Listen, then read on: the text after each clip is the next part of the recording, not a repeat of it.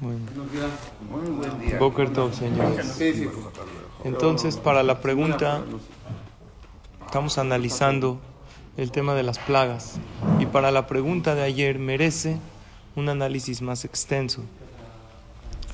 Y como dice Dani, sí hubo muchos milagros en la Shoah. Hubo gente que se salvó milagrosamente, cosas impresionantes.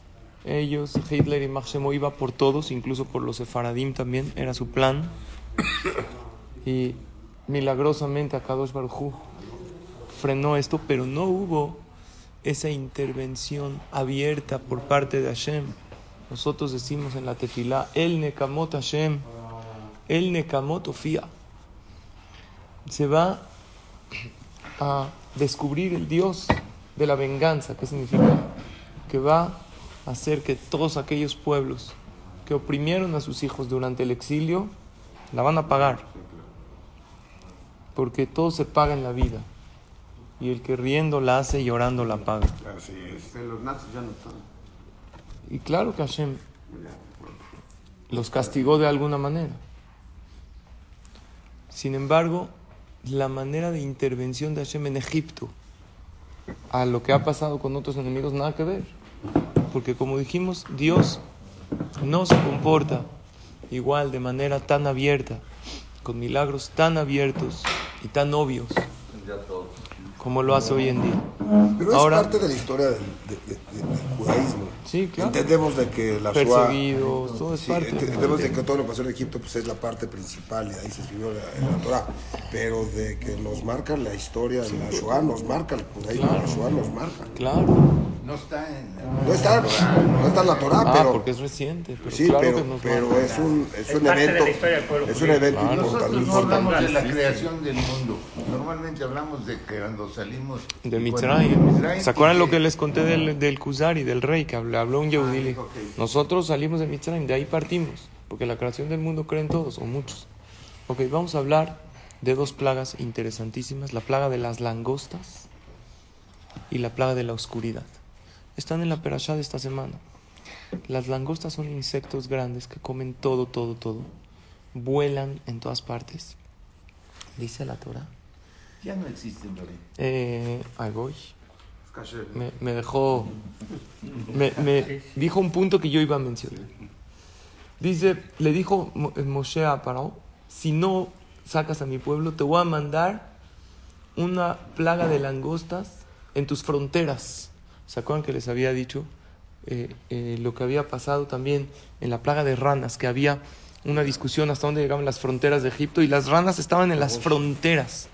Igual pasó con las, con las langostas, que había eh, un tema con Egipto y Sudán, hasta dónde llegaba el límite. La Torah dice, voy a mandar las langostas hasta el límite de Egipto.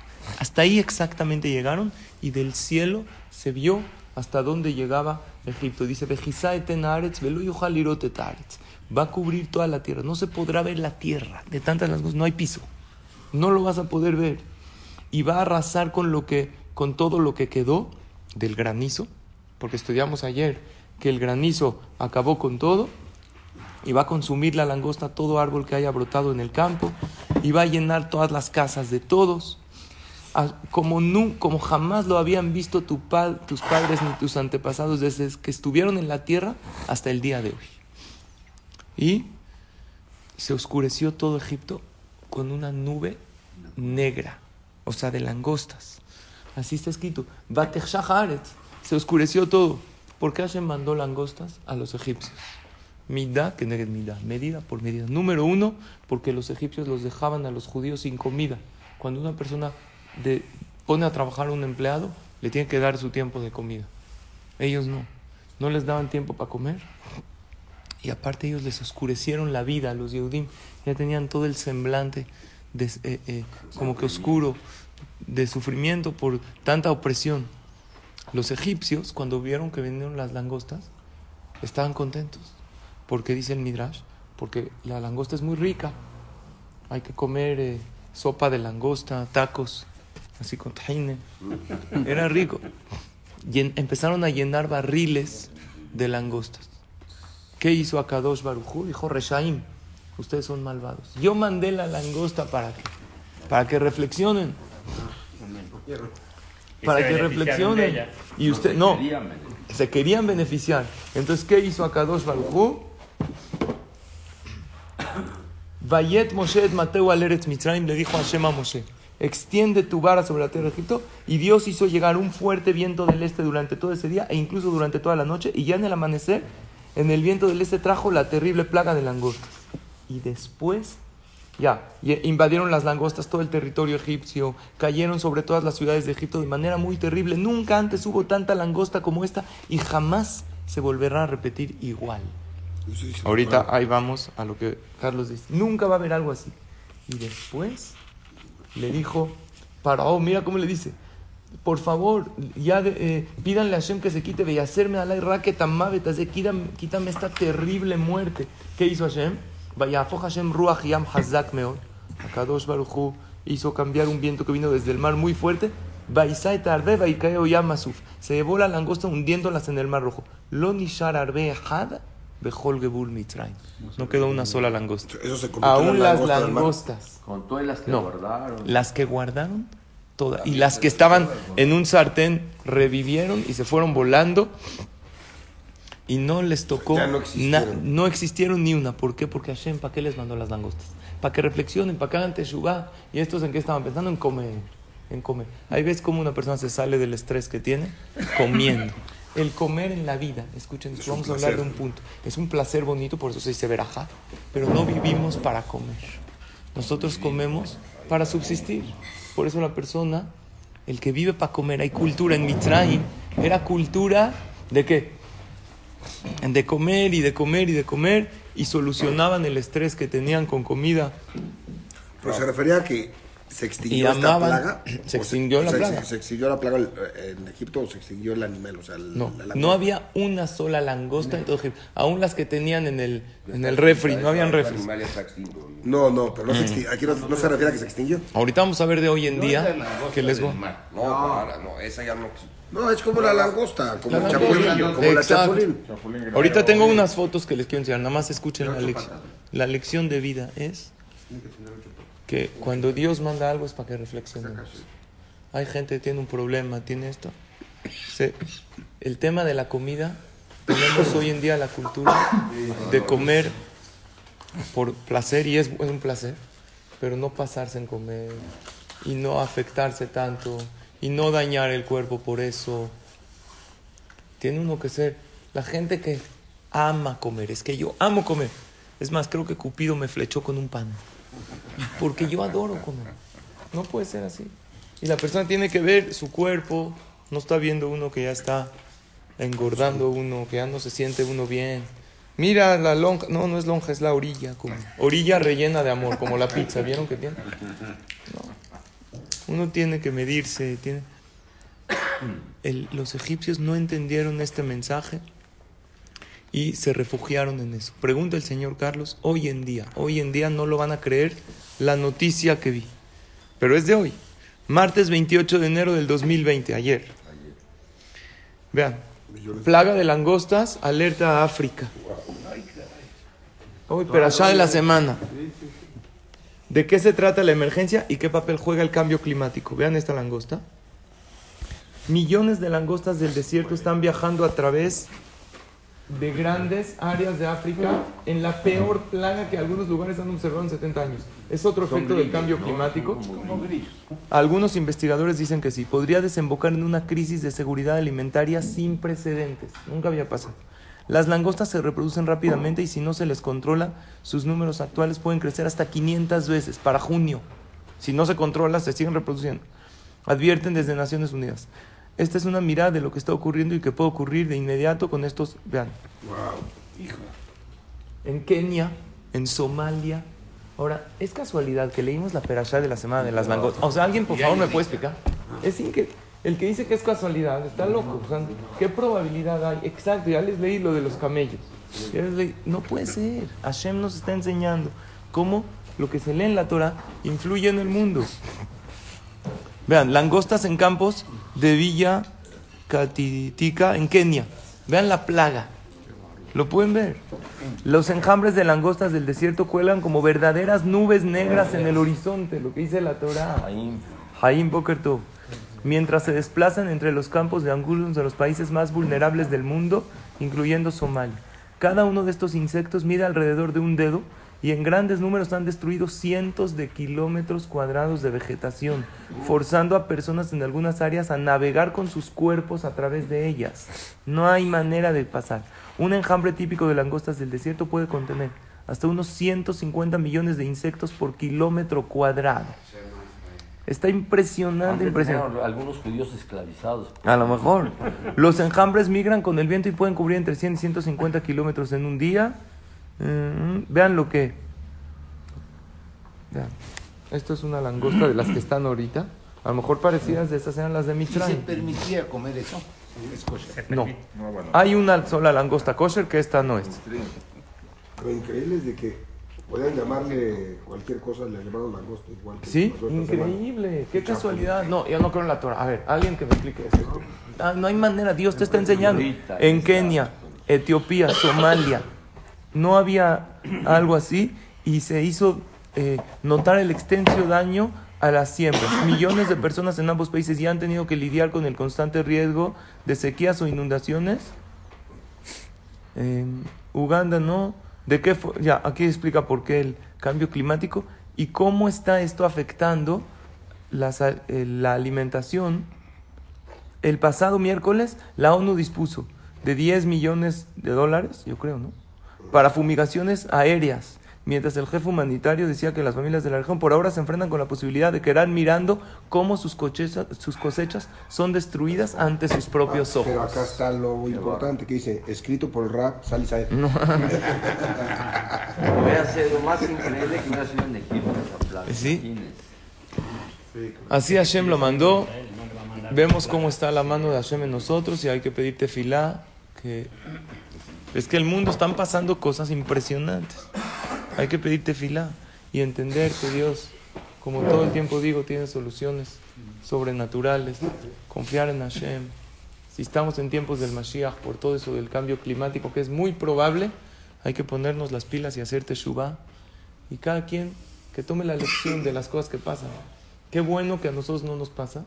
Y tenemos que escuchar. ¿Para qué quiere uno que le pase para hacer teshuva? Qué bueno, ya. Escuchaste que hay esto. ¿Qué mitzvah puedo hacer? Cada quien sabe en qué tiene que mejorar. Vamos a la plaga número 9. ¿Cuál es la plaga número 9? Oscuridad.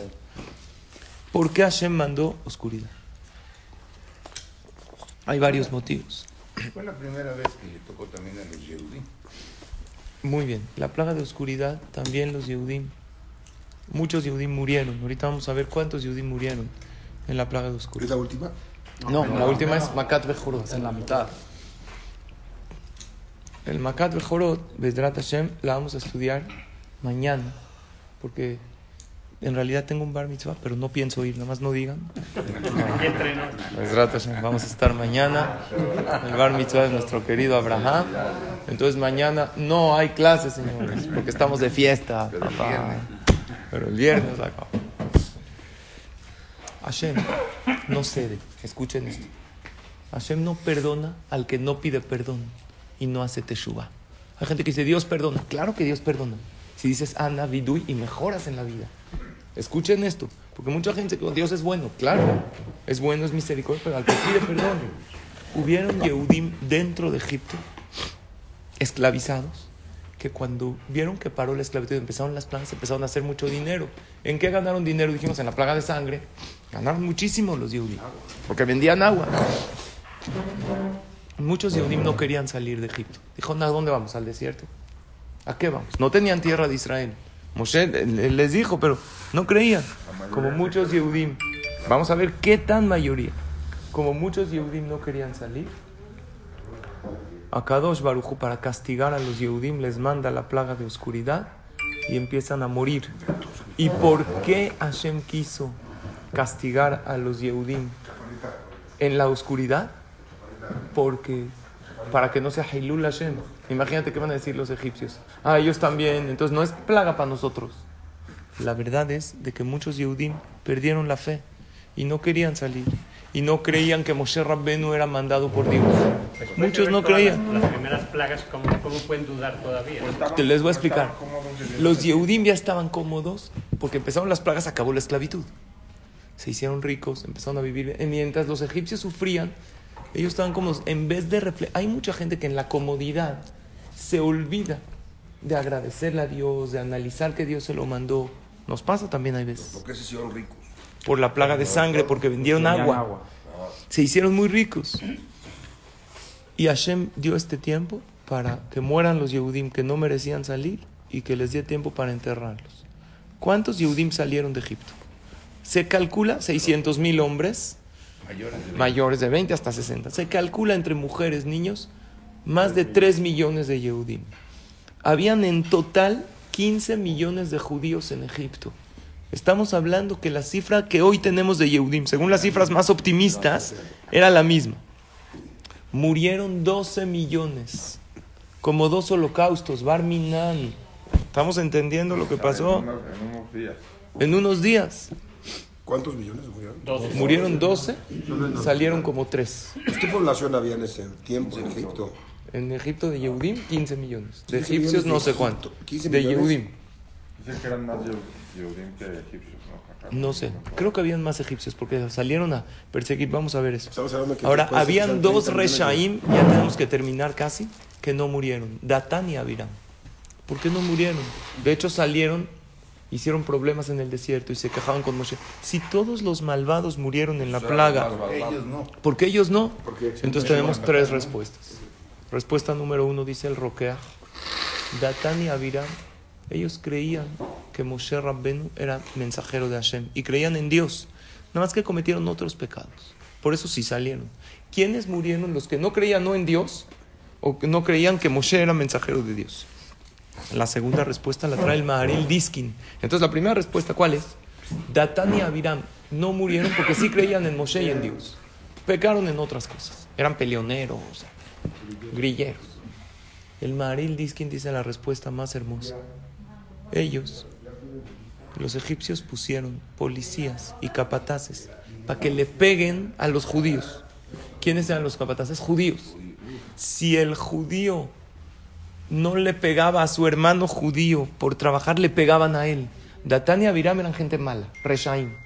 Pero ellos dijeron, yo nunca le voy a levantar la mano a mi hermano. Que me peguen a mí y yo no le voy a pegar a mi hermano. Así será Torah. Israel. Los policías del pueblo de Israel soportaron golpes muy fuertes. Y como Datán y Abiram soportaron estos golpes, Hashem los cuidó. De aquí vemos que el que cuida al otro, Dios lo cuida. El que cuida el sentimiento del otro. Eran malvados, pero soportaron golpes con tal de no pegarle a sus compañeros. Esa es la respuesta 2. Y la respuesta 3, Moshe Rabbenu cuando vio que Yehudim iban a morir, le dijo a Dios, Dios, ya salvaste a tu pueblo, ¿los vas a matar? Le dijo Dios, mis cuentas son correctas. Le dijo, pero ¿dónde está tu misericordia? Le dijo, mira, vamos a hacer algo. Voy a dejar dos vivos que deberían de morir para que veas los resultados. ¿A quién dejó a Datán y Abiram? ¿Qué hicieron Datán y Abiram en el desierto? Puros problemas, puras quejas, idolatría. Y a dos, imagínense si hubieran. Entonces los caminos de Dios siempre son correctos aunque no entendamos. También Número dos. De egipcios. ¿Eh? También preguntó si, si, llevara, si llevaba egipcios. No sé. Después hubo egipcios que tuvieron oportunidad de salir porque no eran tan malvados con los judíos y reflexionaron, hicieron teshuva y salieron con ellos. Hashem la autorizó, el Erev Ra. Dios la autorizó a Moshe Rabbe. ¿Por qué también hubo oscuridad? Porque Hashem quería que los judíos salgan llenos de oro. Dios así le prometió a Abraham Avinu. Van a ser esclavizados, pero van a salir con mucho oro, con mucho dinero, con muchas joyas. Los egipcios eran sumamente ricos porque en la hambruna ellos se apoderaron del oro del mundo. Los Yehudim en la plaga de oscuridad, ellos sí veían y los egipcios no veían. Entonces, los Yehudim no tomaron nada, pero iban a las casas de los egipcios y verían que tenían oro. Que Después, antes de salir, le dijo a Shema Moshe, diles a los judíos que vayan con los egipcios y les pidan oro. Cuando los egipcios decían, no tenemos, ah, no tienes, yo vi que tienes esto en tu casa. Y el egipcio tenía que reconocer. Y se lo daba al Yehudí. Por eso Hashem lo hizo. ¿Y qué tiene de medida por medida esa plaga? El Midrash dice que cuando iban a cenar de noche, ponían a los Yehudim eh, sosteniendo una vela en la cabeza y la cera les quemaba las cabezas. Y... Entonces Hashem les dijo a los egipcios, ustedes les usaron a mis hijos para tener luz, ahora yo les voy a poner total oscuridad. Y estaban así, ¿cuánto duró una cena? Cinco horas, sin moverse, sin ir al baño, se tenían que hacer ahí, era muy degradante. Entonces Hashem así los castigó.